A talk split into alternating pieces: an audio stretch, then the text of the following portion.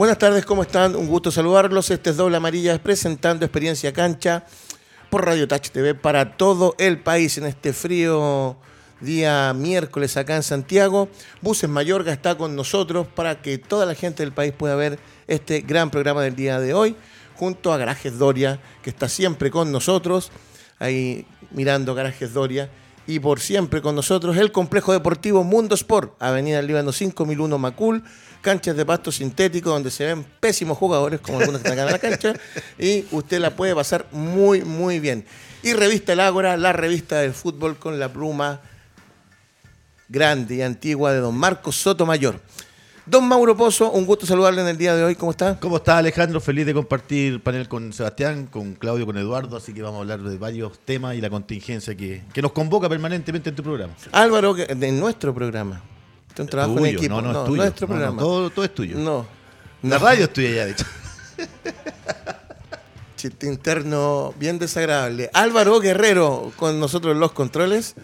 Don Sebastián Roco, un gusto saludarlo. ¿Cómo están? ¿Todo bien? Como un siempre. privilegio, siempre un Panel, privilegio. pero poder- dile como le dices tú. Siempre me gusta, me gusta. eh, panelista glamour. No, y siempre un agrado Sebastián Rocco fuera de la cancha. ¿Está bien?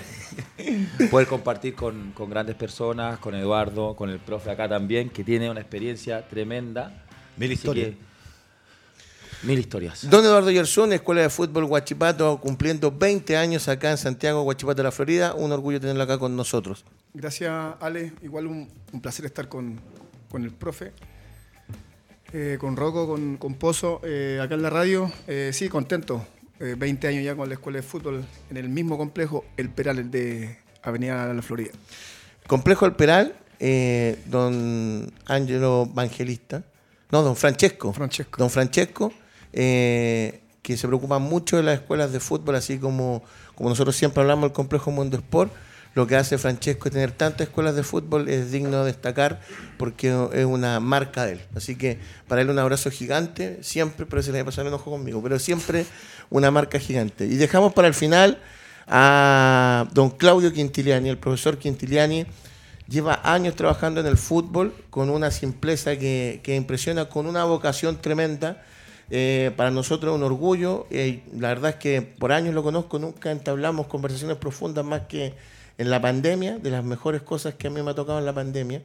Actual entrenador de Palestino, eh, fútbol femenino, primer equipo, Pumas también. ¿Sigue en Pumas, profesor, cierto? No, no. No, ya no. Ya no en Pumas, está perdiendo Puma. ya. Fútbol femenino palestino. Y la insignia Ferroviarios tiene algo de don Claudio Quintilani, que es de lo que vamos a hablar en el día de hoy. Así que gracias por estar con nosotros hoy día, profesor. No, muchas gracias para mí eh, compartir esta mesa y la experiencia en cancha. La cancha no miente y aquí estamos para poder eh, aportar. Como dice nuestro amigo Luis Morales, pues la cancha no miente. Se me que se ríe usted. don Luis Morales. La Esa cancha- la inventó eh, un gran entrenador de, de Colo Colo 73. Así es, la cancha no miente. Profesor Gilbert, que también está en el estudio ahí acompañándonos. ¿Cómo está, profesor? ¿Profesor Eh, Alamo fue? Sí, profesor Hernán. Bueno, vámonos primero a lo que es nuestro país. Se critica muchas veces que ya no van a haber generaciones doradas, se critica que no hay mucho fútbol fútbol femenino, se critica, se critica que este país no, no hace deporte, y resulta que ya algo que se venía hablando ocurre, que es la desaparición para siempre del Estadio San Eugenio Ferroviario, que tiene una cantidad de historia importante, donde el punto de vista de uno es que no se ha protegido mucho un, un monumento de- del fútbol, esa salida del camarín chiquitito, tantas cosas que pasaron y donde usted tiene eh, una voz autorizada para comentarnos qué siente cuando esto ya se está acabando. Eh, mucha tristeza, eh, porque fui, a la primera cancha que fui acompañado de mi papá fue a San Eugenio y después hacía la cimarra para ir a ver los campeonatos de reserva que se jugaban los días miércoles.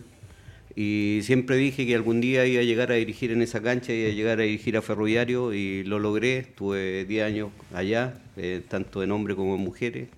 Eh, nunca levanté la copa tercera, pero sí la copa de la copa de mujeres. Llegué lo más lo más que, me- la campaña que mejor hice fue el 2011, llegando tercero detrás de Linario y Valdivia que subieron. Eh, y lamentablemente eh, por, por cosas del destino ahora he entregado a hacer casa. eh, todo el esfuerzo que hicieron lo- la, la gente antigua, eh, los trabajadores ferrocarriles para matar el tiempo de ocio de ellos y sus familias, eh, se va al tarro la basura por, por esta modernidad y por esta necesidad de, de- casa. La foto que acaba de poner Álvaro, uno ve esa foto del Estadio Ferro y, y realmente la cantidad de gente que se movía y lo que debe haber significado en esa época es nostalgia. Yo no sé acá, eh, después de nuevo la palabra al profe Claudio, quiénes son los que pudieron ir o como entrenadores o como jugadores a jugar esa cancha. Eh, ¿Sientes que no se protegió de parte del Estado, independiente de que sean gobiernos de derecha o izquierda? Esto porque viene desde hace harto tiempo. De hecho, cuando tú estuviste en el, en el programa CDF con Ferro Corazón, ya el estadio estaba eh, bien descuidado porque no había lucas. Pero ¿tú crees que faltó que el Estado de nuestro país protegiera más eh, el- lo que era el estadio? Así es, yo estando Harold McNichol eh, y la presidenta Bachelet ahí, les pedí que hicieran un centro de entrenamiento para la rama femenina, eh, para las selecciones, y que de ahí también pudiera ocupar los ferroviarios. Esa foto es nostálgica, seguramente ahí hubo reunión doble y cuando había un córner la gente empezaba a pegar al suelo con los pies y se sentía tiritada toda esa galería esperando el gol.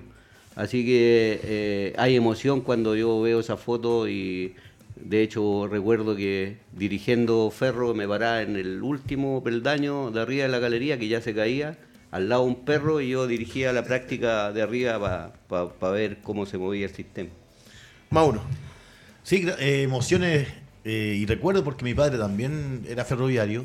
eh, también jugué unas pichangas porque mi hermano estudiaba en el barrio Borgoño. Muchas veces iban a jugar ahí sus famosas pichangas que, básicamente eran eh, lo hacía la gente en esos tiempos, pero llama la atención de que uno empezó jugando en la calle, después fueron creciendo lo- las canchas de baby, de paicillo, y de a poco fueron desapareciendo, como bien dices tú, Claudio.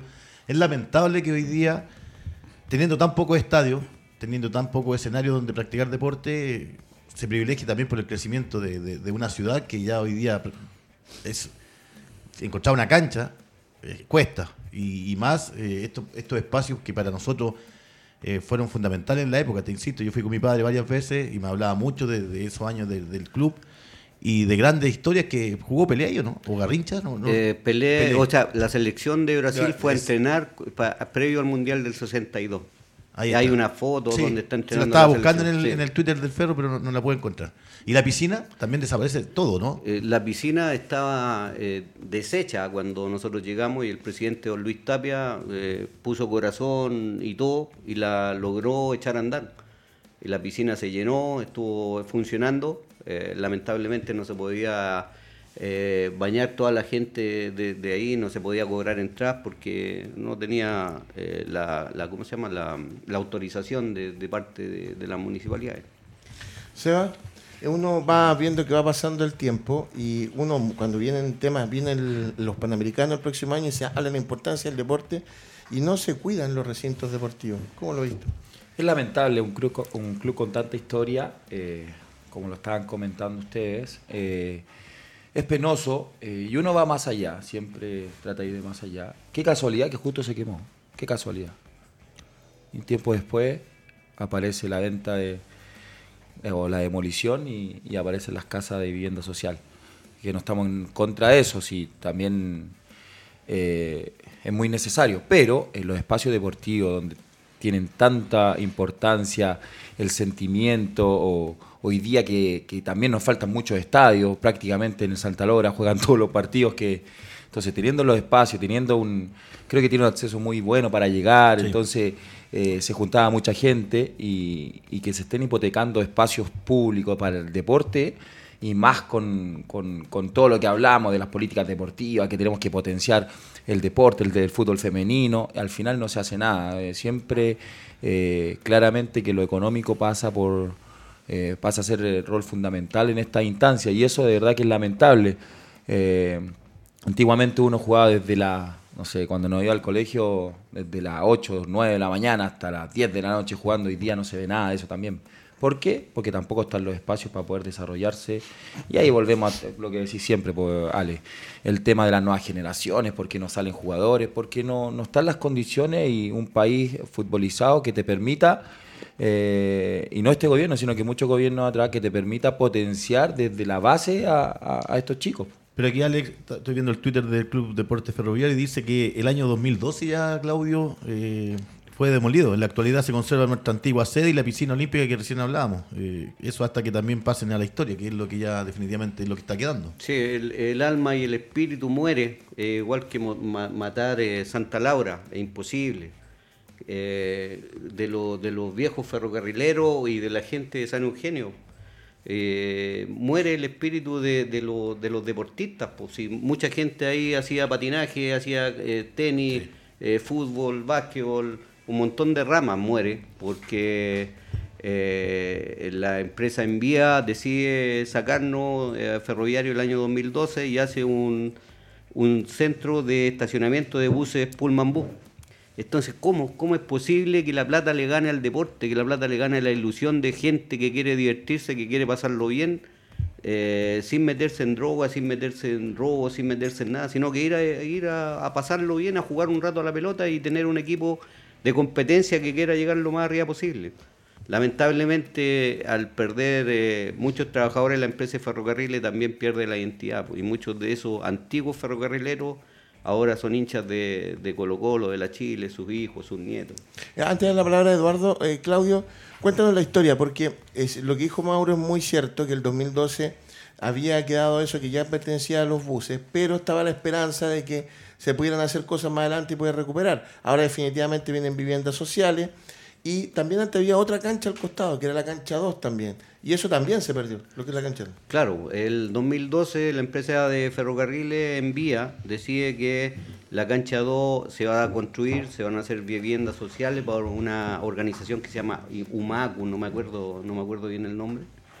eh, donde se hicieron edificios ahí y ahora, eh, lamentablemente para Ferroviario, que tenía pensado recuperar ese terreno y con, con, con auspicio y con ANFA se iba a poner con Lucas para poder hacer una cancha mejor, eh, la, la gente eh, le manda una carta al presidente al, al Estado y el Estado decide que ahí se van a construir nuevas viviendas. ¿Eso fue porque se le entregó el terreno al Estado o fue expropiado, para que quede más claro, de parte de ustedes? No tiene que haber sido expropiado.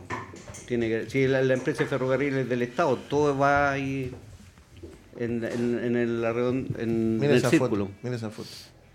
De hecho, Alvarito, hay unos videos en, en YouTube de partidos del 70 todavía y los puedes ir mostrando después que te aparecen en YouTube. Eh, eh, Edu, hay una similitud. Tú vienes, eh, llevas 20 años con escuelas de fútbol.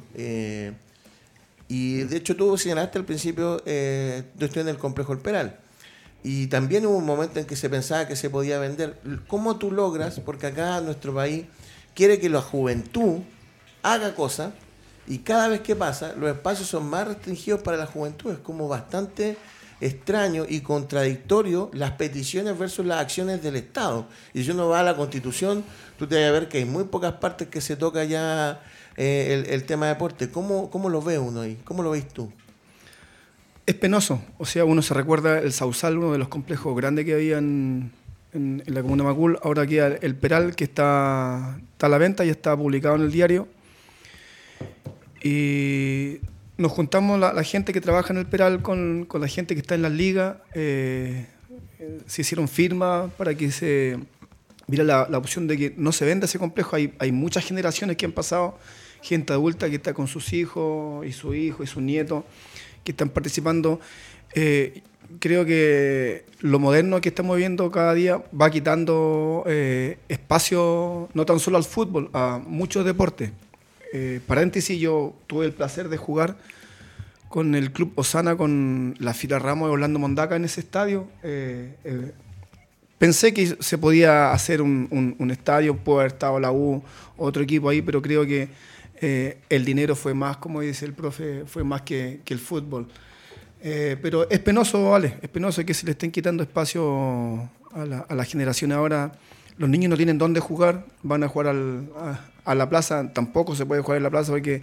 eh, Se empieza el pasto. eh, y tampoco es pasto, es pasto sintético. Para ahorrar lucas las municipalidades no, no ponen pasto. Entonces eh, es algo contradictorio que después queremos que, que salgan nuevas generaciones de deportistas donde, donde no hay espacio. Es, es que aquí el Estado se, se lava las manos, desde mi punto de vista, se lava las manos y dice, ya, tenemos este terreno.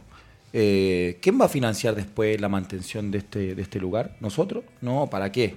Viviendas sociales, nos despreocupamos. ta. Entonces, ¿Quién se preocupa de la gente que hace deporte realmente? De la cantidad de generación y de la cantidad de gente que aprovechó este espacio y que no teniendo las mejores condiciones eh, se desarrollaban igual. Entonces, creo que en este caso el, Estado eh, hizo lo más fácil, eh, se lavó las manos, entregó el, terreno. ¿Quién va a criticar que están haciendo? no sé, nadie va a criticar, no, porque es necesario. y todo. Pero el gran número pasa por lo económico, como, como lo estamos comentando. Y eso, eh, que esté sobre el deporte y sobre el crecimiento, eso es lo preocupante. Porque hoy día lo estamos viendo en Santiago pero en poco tiempo más lo vamos a estar viviendo en regiones donde está creciendo muchísimo todo y al final la importancia que se le tiene que dar al deporte no la tiene. No la tiene por, por- porque la cabeza de arriba tampoco hay una política deportiva como Estado eh, y lo vuelvo a reiterar, no ahora, sino que de mucho tiempo, de que nos permita desarrollar cada una de las áreas. Después queremos competir. Eh, estuvimos la semana pasada eh, eh, waterpolo donde no tenían los recursos. Entonces empezamos a investigar y el deporte de verdad que deja mucho que desear en, en- en el apoyo sobre todo del Estado. Es que lo- Diga.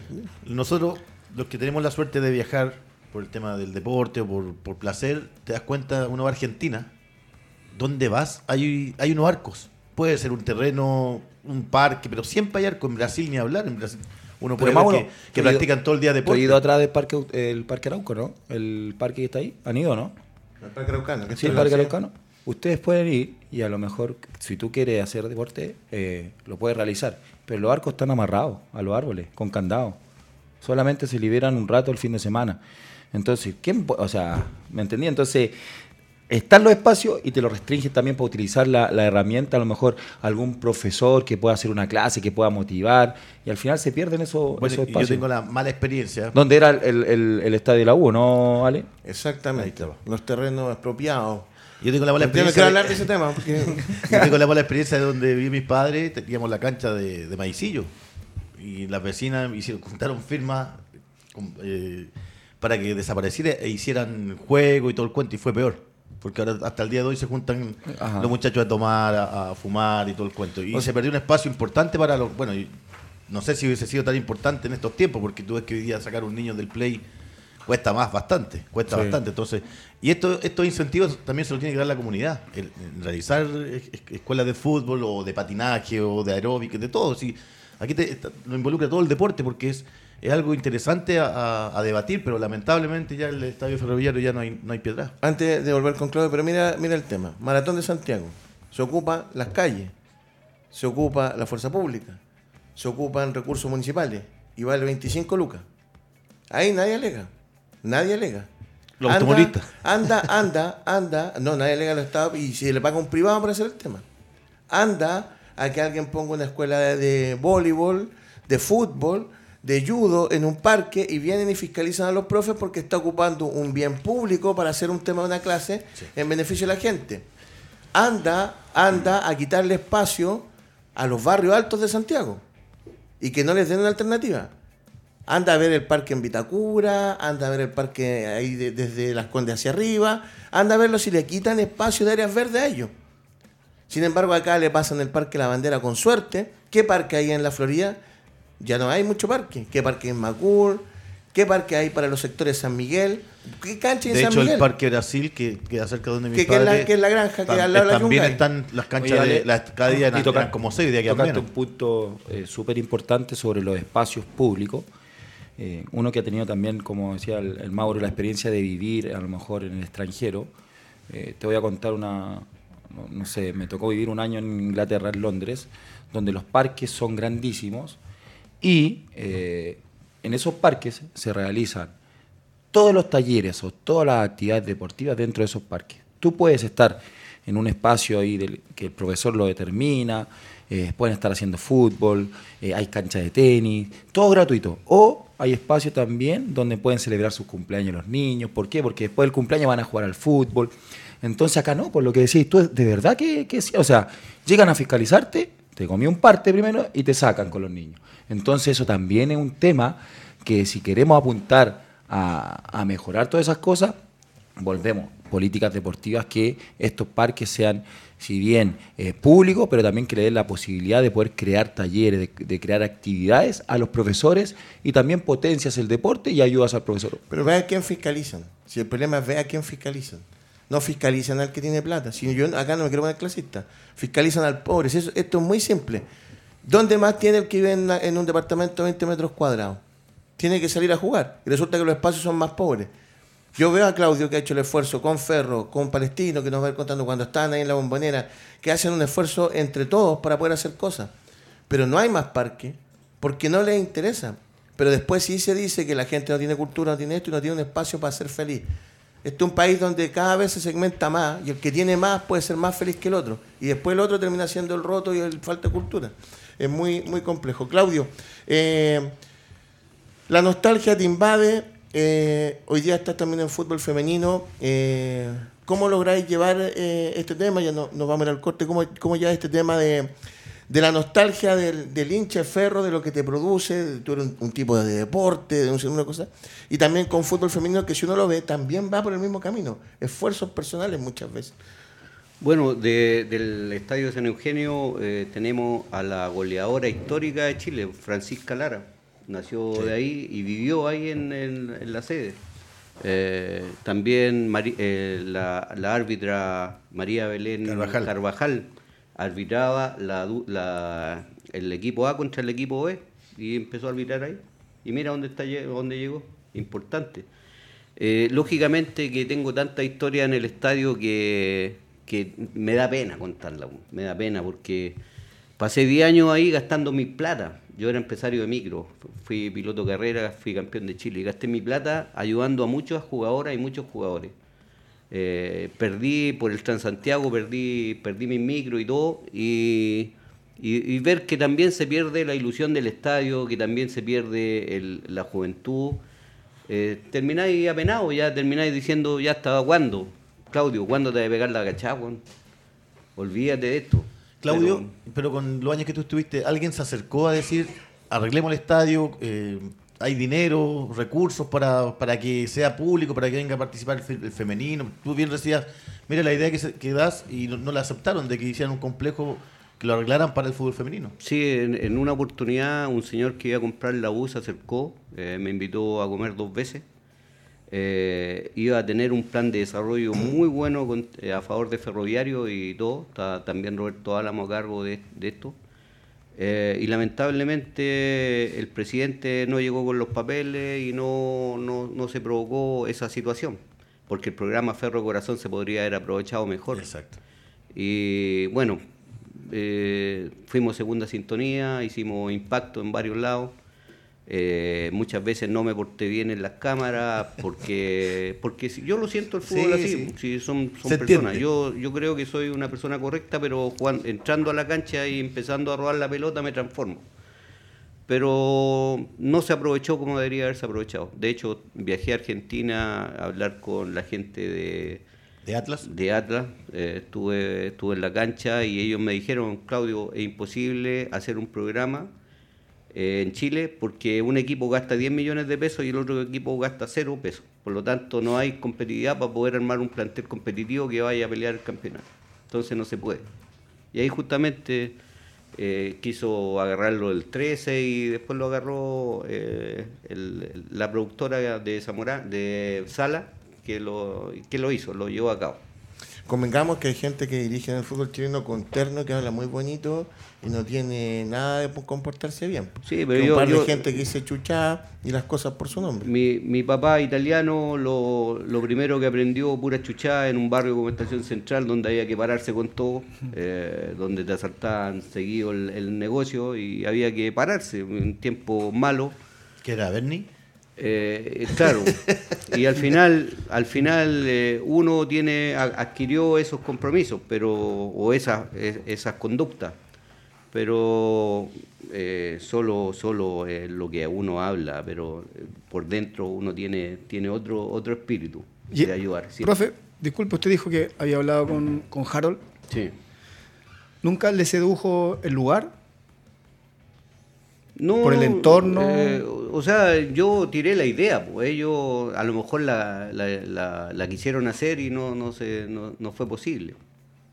Solo yo tiré una idea. Dije, aquí se puede hacer un centro de entrenamiento para las selecciones femeninas eh, y después le quedaría a Ferro entrenar ahí y le prestan la cancha para jugar. Con el- si el- al final el estadio era de los trabajadores de ferrocarriles del Estado, que los dueños eh, se los cedieron para el tiempo libre y ahora se los pescan y se los roban. Claro, es que a eso iba mi pregunta delante. Porque en el fondo, acá hay una expropiación en dos áreas. La área de los trabajadores, está bien, el equipo está pasando de moda, pero acá nadie se le ocurría decir por decreto, no puede jugar nunca más Santiago Moro ni Magallanes en el profesionalismo. ¿Te fijáis? Es lo mismo con el estadio, yo no lo- se lo puedo quitar. Y hay una expropiación más fuerte que expropiación de alma y de espíritu. Y no es que haya puesto el incienso, Oyerson, pero el alma y el espíritu porque tú lo matas. Mira, lo, qué, matas. qué interesante lo que dice Claudio, porque cuando yo estaba en, el Chaco, A lo que dije yo no. estaba- sí, también, estábamos está. deambulando, deambulamos, mira, en, en Quilicura, en el complejo San Saturnino, en San Bernardo, los dos complejos que hay ahí, en, en La Montura y el otro, el- no, no- no recuerdo bien. Y se llegó, un, Las conven- Varas. sí, se llegó un convenio con la. USACH, Sí. el estadio de la USACH. Y le dijeron al club, miren, la cancha está más o menos, la galería, y se invirtió, se mejoró la cancha, como, como bien decías tú, Claudio, para que también en la semana la ocuparan los estudiantes.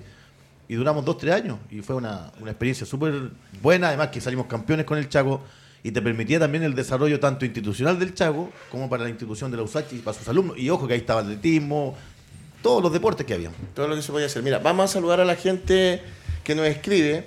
Eh, José Sepúlveda. En el Barrancón era. Que jugaba por más que una pasión versus Guachipato. Me dice, en el Peral siempre fueron grandes partidos. Viva el Peral pone acá. Don Luis Saavedra, que es director de escuelas de fútbol de Católica en Quilicura, nos está viendo y le mando un saludo gigante. Lo vamos a invitar porque él también hace mucha patria en Quilicura.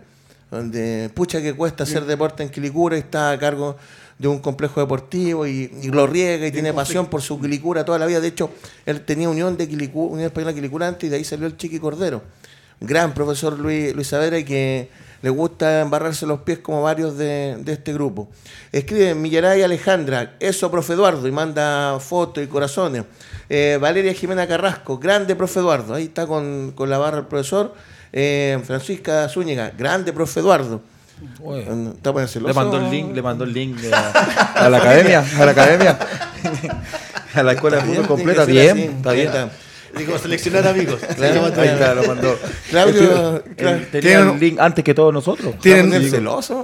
A fin de mes hay un descuento.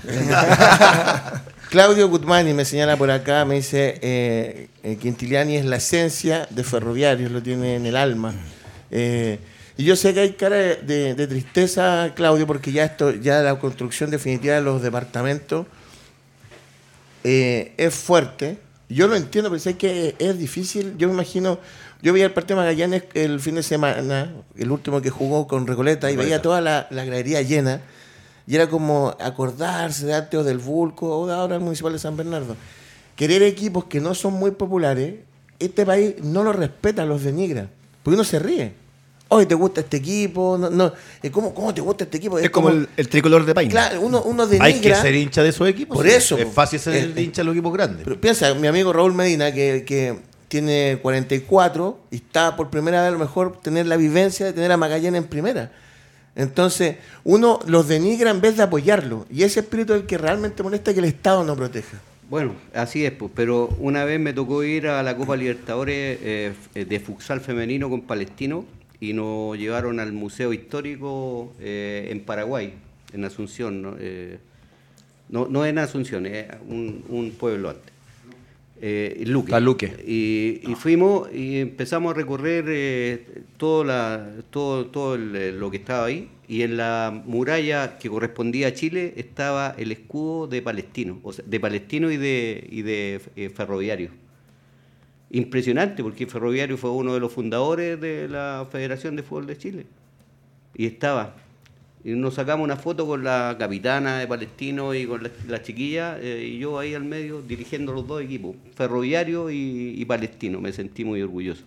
Eh, y vivencia anónima, vivencia anónima que hacen, hacen mucho país, por ejemplo, como Eduardo. Eduardo tuvo ahí en Huachipato 20 años, Antes estuviste en Ranger trabajando con niños, donde la Florida tiene de todos los segmentos.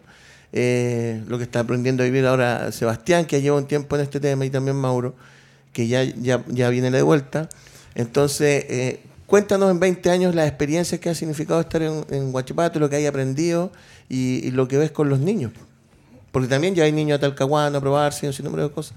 Sí, o sea, al principio comencé con el proyecto que iba a ser eh, una academia para sacar futbolistas para los diversos clubes que hay en el país y estaba cegado con eso.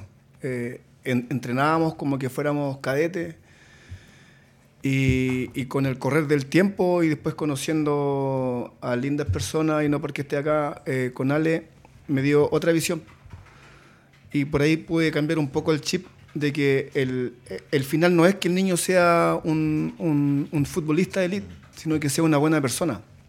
Entonces, en el, en el transcurrir del tiempo, me he topado con niños en el mall, profe, ¿se acuerda de mí? Muéstrame una foto y me puedo acordar. No, tengo mi casa, tengo mi trabajo. Gracias a usted, profe, yo iba para allá, pero gracias al fútbol y la escuela pude enderezar mi camino. Entonces, eso es más gratificante que poder ver un, un, un exalumno en, en, en la televisión.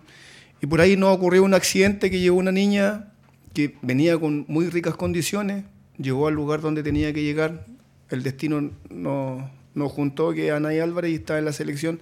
Entonces, eh, eh, eh, es súper chistoso porque uno se, preocupaba mucho del, niño, de poder acompañarlo. A Talcahuano viajo una vez al mes, cada 15 días. Pero esta niña llegó y, y- y el destino la hizo llegar eh, súper rápido a la selección. Entonces, eh, tengo los dos, dos... ¿Cómo se llama la, la, la jugadora que siempre está ahí en Facebook, que está en la selección? Anaí Álvarez. Anaí Álvarez. Un saludo a la Anaí y a su familia. Entonces, pero ella lo traía de, de- de cuna ese talento. Eh, eh, llegó a un lugar donde, donde la acogimos, la apoyamos y, y- y ella pudo entender de que, de que si se cuidaba y hacía lo que uno le decía, ella, ella podía llegar solita. Pero es más gratificante ver el, otro lado de la moneda de que, de que los niños, tengo papás que estuvieron en la escuela, eh, que llevan a su hijo ahora y me dicen, profe, el mejor lugar donde yo puedo estar eh, con mi hijo es acá. No hay otro lugar. Yo iba para allá, no, no tenía ningún horizonte eh, para, para, mi, para mi futuro y, y gracias a lo que entrega el fútbol puedo ser lo que soy ahora. Entonces es lindo poder eh, recorrer estos 20 años eh, súper rápido. Hay nuevas generaciones que llegan ahora, que los niños se identifican con el club siendo de Colo Colo, de Católica, cada vez que juega Guachipato es- es- están pendientes del club y, eso es lo bonito porque eh, generamos una identidad no tan solo al niño sino al papá. Seba, tú que estás... ¿Hace cuánto que tienes la escuela? ¿Dos años? ¿Dos ¿Tres a- años? ¿Tres años? Sí, ¿Te ha cambiado algo la visión de, del profesionalismo en cuanto a tu objetivo? ¿Ha sido un paso normal o hay cosas que tú has tenido que ir amoldándote de acuerdo a lo que eres? No, claramente que uno se tiene que ir amoldando a, la, a los tiempos, a, a las situaciones que vamos viviendo. Bueno, a raíz también eh, nos enfrentamos a una pandemia y creo que todos nos tuvimos que modificar, eh, sobre todo los entrenamientos ya un poquito más por Zoom. Entonces, hoy día la evolución también en, en el tema psicológico los niños, o las situaciones que están viviendo en su casa, se está abordando totalmente distinto. Eh, uno se tiene que preparar mucho más, eh, entender al niño, entender a los papás. En- Entonces, cuando uno sale a lo mejor de, de, de su estudio o, o te toca vivir afuera en el extranjero y ver otras realidades, claramente que uno tiene que ir amoldando su forma eh, de dirigirse también a los niños, dependiendo de las edades, de cómo se desarrollan. Eh, claramente que eh, las personalidades, nosotros en la academia tenemos 70, 80 niños y son 80 personalidades distintas y que hay que, tratar de, transmitir en cada una de esas categorías un mensaje distinto. Entonces, sí, uno tiene que ir encontrando también lo que cree que es mejor para los niños, porque es lo que decía Eduardo.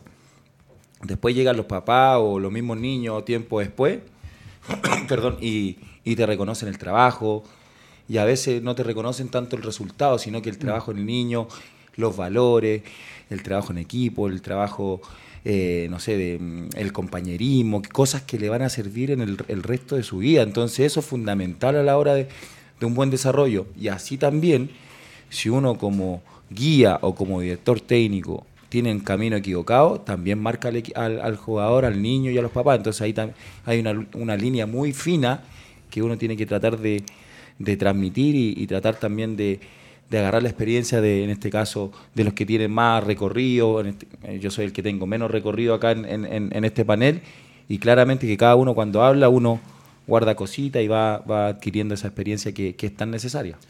Eh, Camila Ignacia le manda un, corazón gigante a Eduardo Yersum, eh, Pablo Vázquez, grande profe, Amaro Oranda, Francisca Zúñiga, Maximiliano Salas. Eh, Complejo Deportivo Mundo Sport, Avenida Líbano 5001, Macul, cancha de pasto sintético para que usted pueda participar con nosotros. Se juega ahí el campeonato Haciendo Amigos, en- que lleva muchos años, y además ahí usted tiene campeonatos adultos, tercer tiempo, al cual el señor Oyarzún no puede asistir muchas veces, pero sí el señor Rocco, que tampoco. Ya Le vimos Yo la- sí.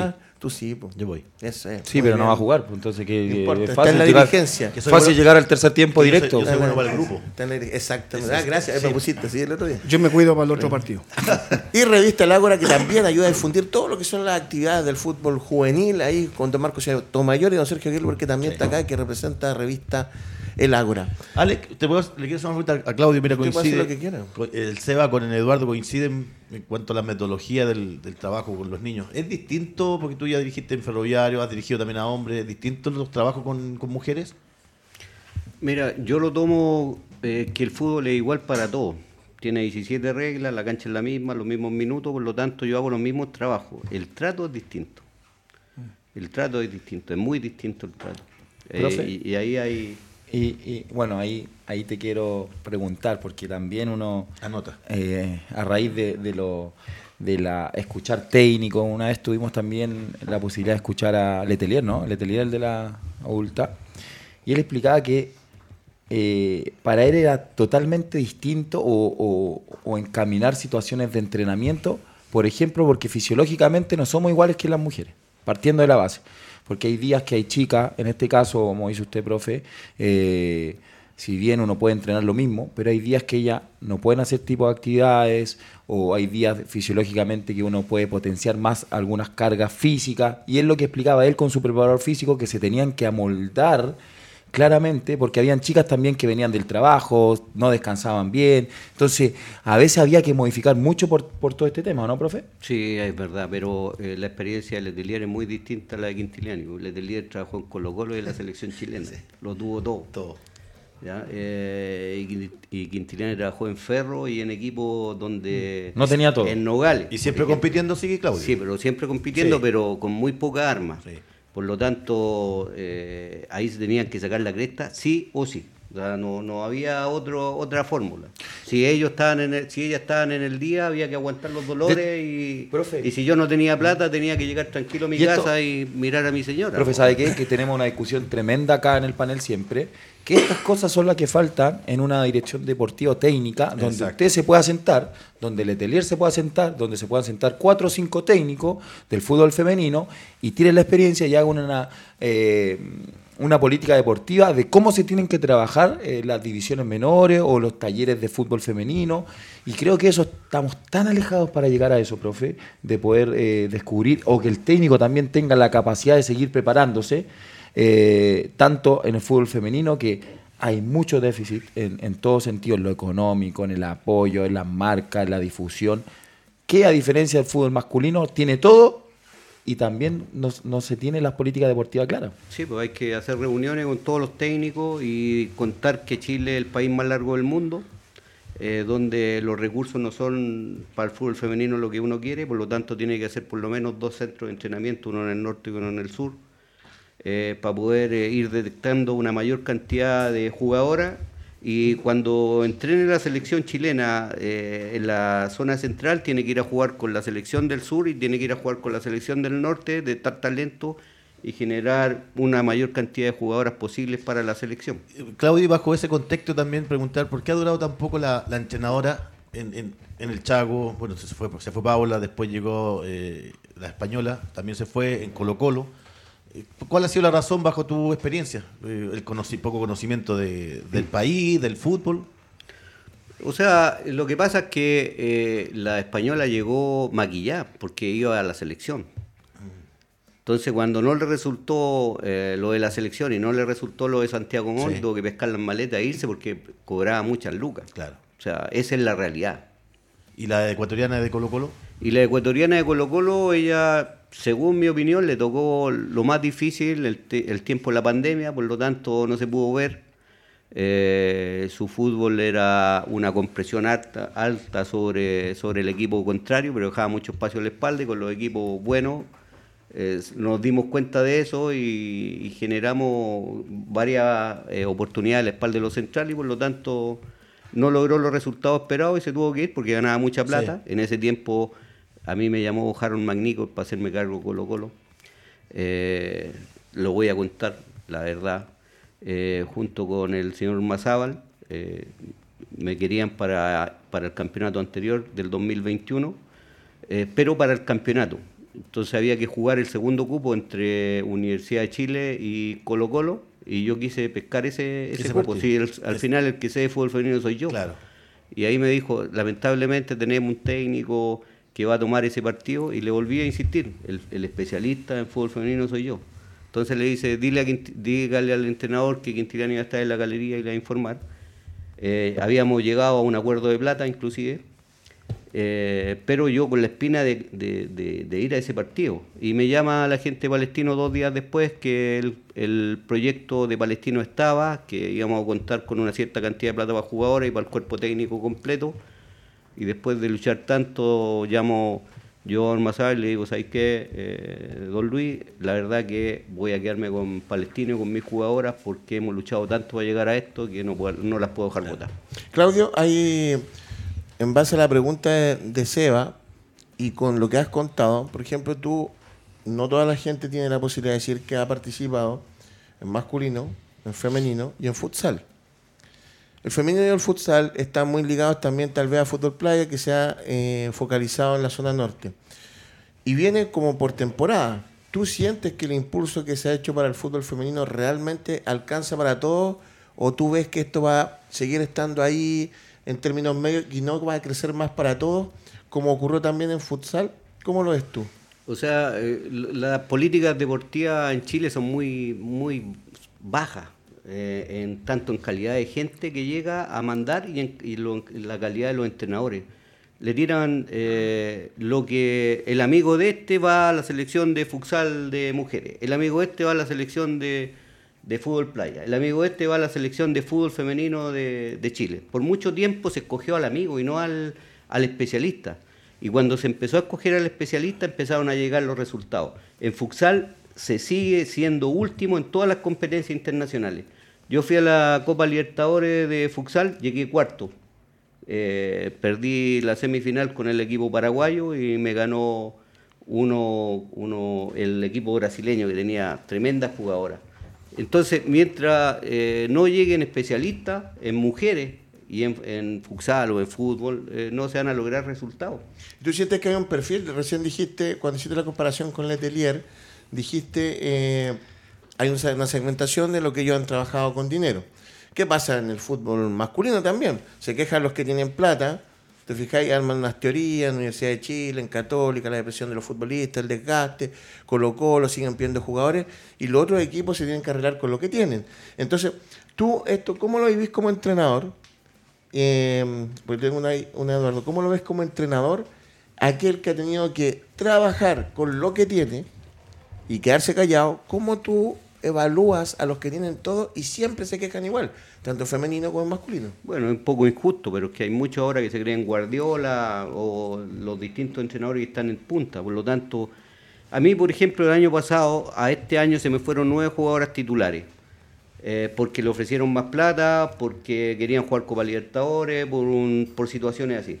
Entonces es, es imposible con la plata que tengo yo ir a buscar o tentar jugadoras de los equipos grandes para llevarla a mi equipo para poder ser un equipo competitivo. Es casi imposible. Entonces aquí aspiráis a tratar de buscar de los equipos del, del octavo para abajo alguna jugadora que te pueda acomodar para tu sistema, para tu organización de juego y hacerla jugar.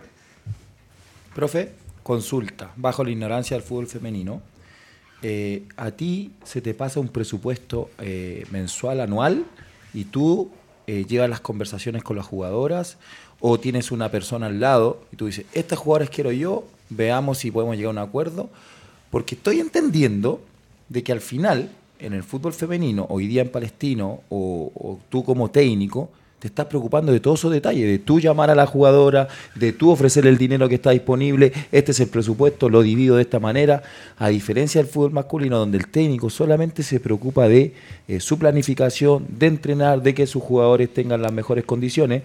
O sea, estoy, eh, o sea, desde la ignorancia, o sea, desde, afuera, ¿te estás haciendo cargo de todo ese proceso, profe? que la segunda opción es mucho mejor, pero como yo tengo tanta experiencia y conozco tanta cantidad de jugadoras, a mí el, el jefe de cadete eh, me dice, Claudio, contamos con este, con este presupuesto y trata de buscar las jugadoras de acuerdo a este presupuesto. Y yo armo el equipo de acuerdo a eso. Que es mucho mejor que el otro, porque si no conocí nada y yo te digo... Y por- Ahora, el problema es que yo digo, ¿sabes qué? Esta jugadora, por ejemplo, Guenteo, que la quiero aquí o Luli Riquelme la quiero aquí. Entonces, necesito que tú hables con ella y llegue a un acuerdo de plata.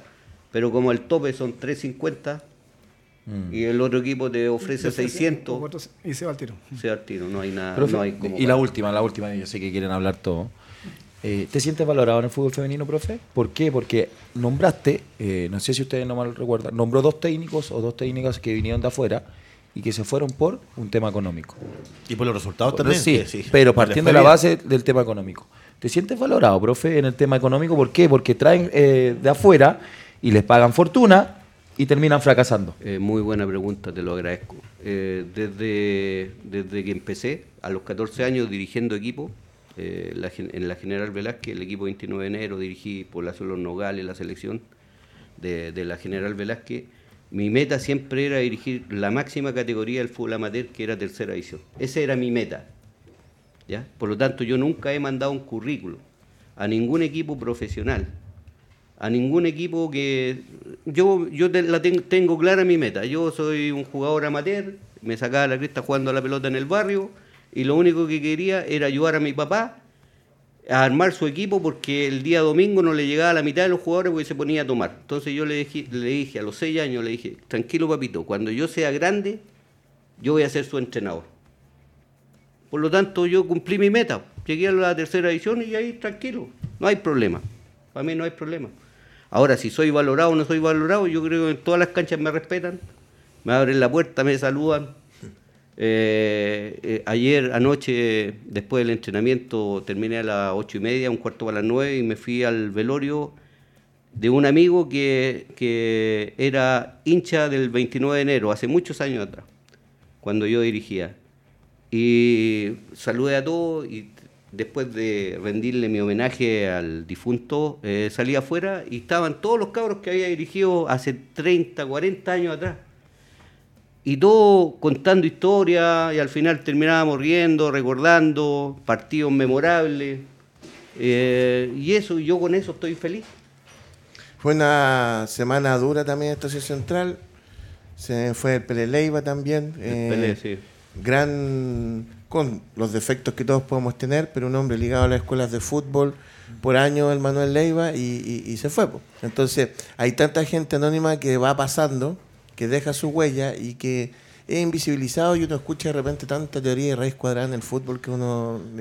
Y con respecto a eso también, pregunta Eduardo, él hablaba antes de crear personas. ¿Cómo lo hacen con los padres? Porque todos los papás creen que su hijo va a ser Messi, Zamorano, Alexi, Vidal, O sea, Bravo. ¿Cómo yo lo soy- haces para conversar con ellos y aterrizarlo de cierta forma? Yo soy un, un agradecido de la pandemia en el buen sentido. Eh, después de la pandemia, el papá se dio cuenta de que el, el hijo necesitaba una actividad física, nada más. Entonces, eso fue para mí eh, el hincapié para decirle al papá, eh, esta es mi oficina, este, este es mi espacio de trabajo, aquí mando yo.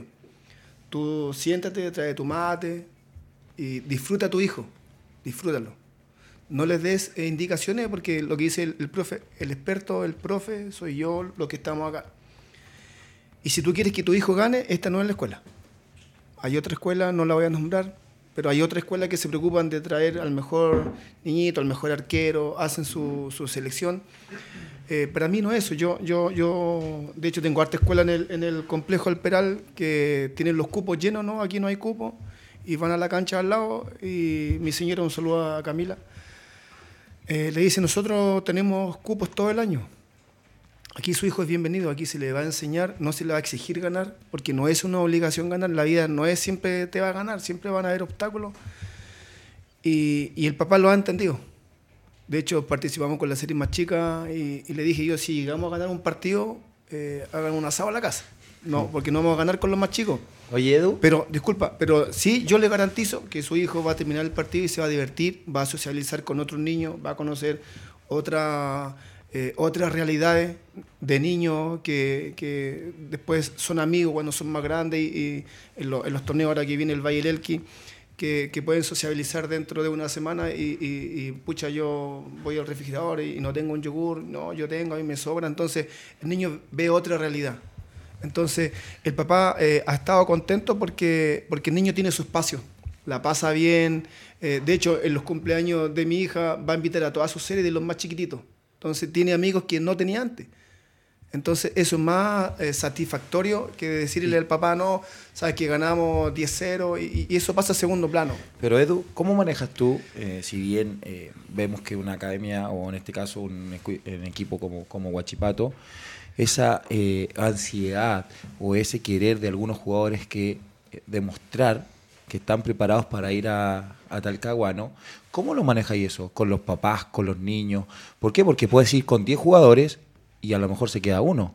Entonces, también es un, si bien nos entrenamos para divertirnos, ellos también en la interna, en lo familiar, están pensando que pueden quedar en, en Huachipato y que tú también, que es súper valorable, que los lleves allá, que se den cuenta de esa realidad o de esa competencia, que es totalmente distinta a la competencia que hoy día eh, se puede tener acá en Santiago. ¿Cómo lo manejas tú eso?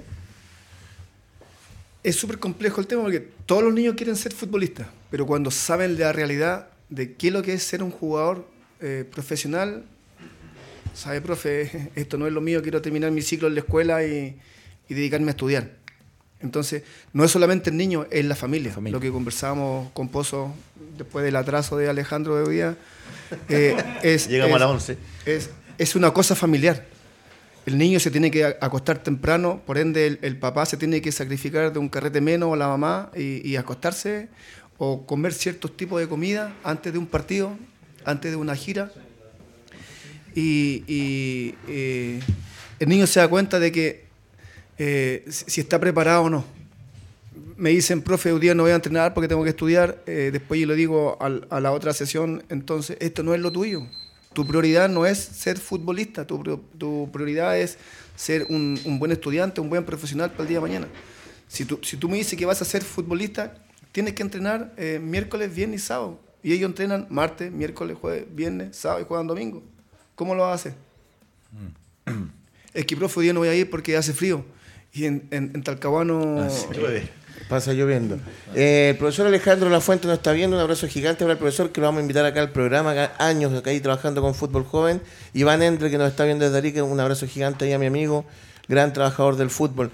Le vamos, le tengo un recuerdo acá. ahí no, está, no alcanzó a, partido de ferro, pero sí buscamos uno del año 77. Mira ahí. Copa Chile en el antiguo estadio de ferro. Eh, el 77 todavía se jugaba fútbol profesional. Ahí está jugando Católica con eh, Magallanes.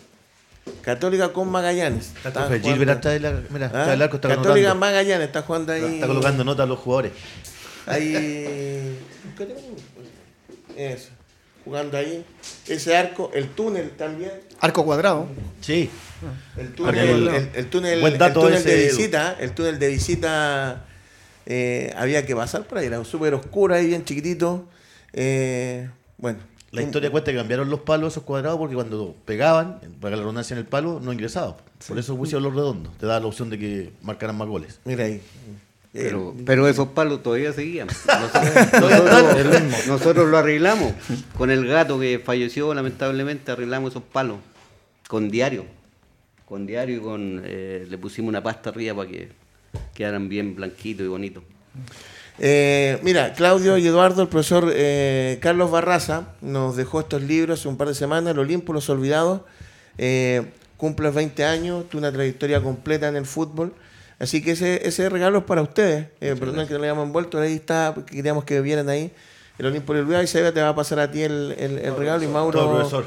A ti Eduardo. Felicita- felicitar al profe por 20 años. ¿eh? 20 años, 20 años. Cuesta, Muy, bueno, muy, muy pequeño, partió a los 8 años dirigiendo. Estuve, profe. ¿Cómo estuve? ¿Bien? No se me notan los. ¿Estuve bien? Y que siga, y que siga muchos más. Me pues. gustó la anécdota del profe que a los 6 años, mientras los- nosotros tenemos acá una persona, Edgardo Díaz, que hizo lo mismo, pero salía a chupar con los, con los jugadores. No se dedicó al fútbol. Y, y Claudio, eh, el, el fútbol se, se compone de, de varias áreas, pero dejar huella donde hay que decir las cosas de frente, porque usted siempre ha hecho las cosas de frente, desde el, desde el INAF, usted, sin pelo en la lengua. Y eso al final pasa el tiempo y del tipo pesado termina siendo el tipo consecuente, y eso le hace ser respetado. Sí, Y- pero en muchos lados no, no quedáis bien, no quedáis bien parado. Eh, de repente hay que, hay que quitar un poco el pie del acelerador. Hay que quitar un poco el pie del acelerador. Sí. Bueno, eh, Mauro, se nos pasó el programa. No, contento. Yo creo eh, agradecer a, al profe, al- no, no- no le gusta, Claudio. a Claudio, porque lo conozco, hoy día lo conozco personalmente después de mucho tiempo que lo vengo Ah, ¿no se conocían? No, no, personalmente no, pero, pero he compartido mucha experiencia con él porque uno que conoce el fútbol femenino, el fútbol formativo, que tuve la posibilidad, conversábamos recién, que con- yo tuve la posibilidad y el privilegio de estar con la Tiane, Carla Ureta, que era el arquero, la tiene jugada de nuevo, la Pancha Mardona, la Jerry Leighton, la Stephanie Vanini, que eres una jugadoraza, entonces agradecer Claudio porque la experiencia que tú tienes y la emoción que tú, tú logras es la que tengo yo porque ese crecimiento del fútbol femenino va de la mano de la precariedad, del profesionalismo, del convencimiento, de los estudios, porque no cualquiera, y lo conversamos, y disculpen que lo diga también, colocamos plata en nuestro bolsillo para que estas niñas fueran profesionales. Y hoy día me encanta cuando llega a lo mejor la Tiana y me saluda, o la Carla Ureta, hoy día la kinesióloga. ¿El de- pasaje no- no- no ha llegado el No, pasaje? ha llegado. La Estefan Vanini cuando vino a Chile un día la tomé en el estadio, profe, ¿te fijas? Entonces ese reconocimiento también es para ti, Claudio, porque tienes que seguir en esto, sé lo difícil que es y esperemos que esta constante eh, sea también beneficioso para el fútbol, que siga creciendo en, en- en un país que, que se le dan pocas herramientas. Eh, Sebastián, gracias por venir, por estar con nosotros, por No, ser parte muchas del equipo. gracias. Privilegio el panel, de verdad que sí. Así que agradecido siempre. Eduardo, felicitaciones en sus 20 años, que siga haciendo cosas, que es muy importante hacer cosas, y no tanto decirlas, lo felicito por eso, me alegra No, mucho que esté. muchas gracias por la invitación y un placer estar con, con, el, con el profe, con Claudio, que uno le veía ahí con Ferro de Corazón, toda la pasión que, que, que podía transmitir. Y creo que esa es la gente que, que no hace falta. ¿La mejor jugadora, profe, que dirigió? La, la puse difícil. No, no, no, no, no. Le decían la Chumi, eh, Fresia Acevedo, La extraordinaria. Era buena. Muy buena jugadora. Claudio, quiero darte las gracias por venir, por, por, por tomar la moto y darte el tiempo de venir para acá Oye, perdón, perdón, lo último. a compartir. Uno que cuando pregunta por el profe, oye, ¿cómo está Claudio? Ahí en su moto. Ahí en To- su moto. Todas las chicas dicen, ahí en su moto. Ya partió en su moto, ya se fue para allá a hacer otro- otras cosas que hace siempre. Está pendiente un asado, y la última vez que tuve un asado quedó medio sorprendido de un tema, pero ahí lo vamos a conversar después. Yo quiero darte las gracias nomás por darte el tiempo, por venir, por, eh, por lo que entregáis y, y que la gente que se dedica a escucharte aprende mucho. Así que gracias. No, muchas gracias, amigo Alejandro. Usted sabe que es amigo mío, por lo tanto, siempre a disposición. Y encantado de haber compartido con, con usted y con el profe Gilbert, que lo está viendo allá, que su, su escritura y sus comentarios son muy acertados, por lo tanto, para mí es un honor. Y un viejo amateur, pues no, yo no tengo cartel de profe porque el profe es muy alta la palabra de profe. Yo soy Claudio Mister, el mister, Quintiliano, el mister. Claudio Quintiliani nomás, el profe hay que, hay que tener jineta para decir, eh, ahí va el profe. Álvaro Guerrero, uh, gracias por estar con nosotros y de nuevo Claudio, gracias por, por tu humildad. Eh, la gente sabe cómo aprecian las personas, así que va a tener que aguantar que le digan profe. Nos vemos la próxima semana eh, y la mejor energía para todo el mundo. Ya viene el profe Gilbert acá con, con diálogos, así que nos vemos, que estén súper. Chao. Chao.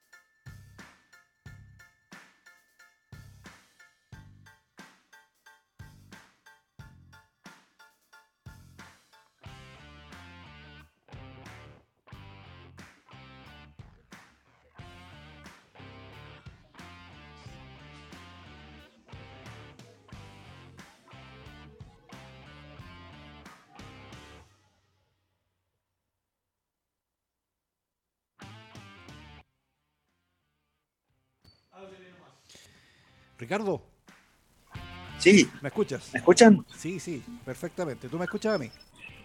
Sí, sí, lo que pasa es que estoy en el bus de vuelta, está es tardísimo, por eso me, me conecté desde acá y listo. Ah, ya, ya. Eh, mira, te habla Sergio Gilbert, de acá de... de- Ah, Sergio, Sí. ¿cómo estás? Bien, bien, muchas gracias. Oye, eh, primero, primero te agradezco, Ricardo, que recibas esta, esta, esta posibilidad de conversación. Te cuento un poco. La idea es conversar eh, de hartas cosas, de ti, del fútbol, eh, de, de tu experiencia eh, de- como futbolista y ahora como entrenador. Un poco una, eh, una charla bien distendida. ¿ah? Eh, eso es lo que, a lo que, lo que aspiramos. Así que, que ojalá sea, eh, sea grata para ti. Eso es lo importante. Así que eh, te agradezco. Seguro, ¿ah? Así que- seguro va a ser. Así que, eh, mira, vamos a hacer una. eh, vamos a esperar un poco, después va a haber la presentación del programa. Y yo entro, te introduzco a ti, digamos, te presento y ahí empezamos la conversación. ¿Qué te parece? Bueno, yo calculo que yo en cinco minutos ya estoy llegando al lugar donde, donde me puedo sentar bien, tranquilo. Ya. Pero si no, arrancamos así un ratito. Total, más o menos lo, voy, lo, lo- lo escucho bien. Ah, ya, perfecto. No, no, pero date el, el tiempo, no sé, tú no avisas, oye, ya estoy ya y, y- y lo hacemos. La cosa es que lo, Perfecto, estés tú cómodo también, eso es súper importante. perfecto, perfecto. Así que ahí, ahí no, no, nos hablamos. Bueno, bueno, Ya, bueno, Sergio. Gracias. Perfecto, muchas gracias. Gracias a ti.